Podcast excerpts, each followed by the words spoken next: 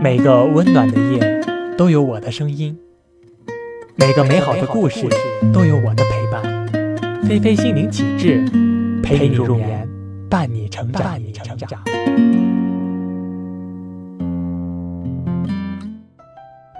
小猪长着大大的耳朵，像一把扇子；眼睛像两颗黑宝石；鼻子总是翘得高高的，嘴巴大大的，尾巴短短的。走起路来一摆一摆的。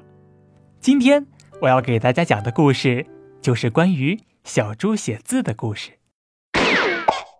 小猪写字。小猪特别懒，平常除了不爱做家务之外，也不爱学习，更不喜欢写字。而且他写出来的字歪歪扭扭，特别丑。猪妈妈为了让小猪有所进步。规定让他每天练字一个小时。可是小猪太懒了，刚开始还有模有样的每天练习一个小时，后来就越来越厌倦了，居然还想出了一个偷懒的办法。那么，小猪想出偷懒的办法之后，一天到底练多长时间的字呢？那么，让我们来一起听一听小猪偷懒的办法。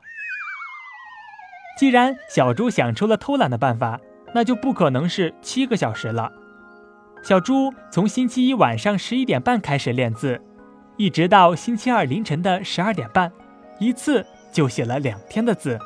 所以一小时乘以三次，加上星期日的一小时，结果小猪只练了四个小时的字。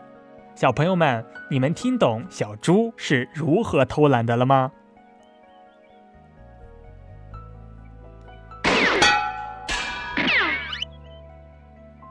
小鬼大声的喊道：“哎，小偷就是他，就是他偷走了我们的苹果！萤火虫正在他的帽子上兜圈子，就要落下来了，落下来了！”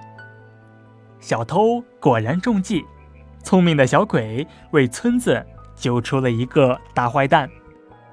小朋友们，小鬼的话你猜到了吗？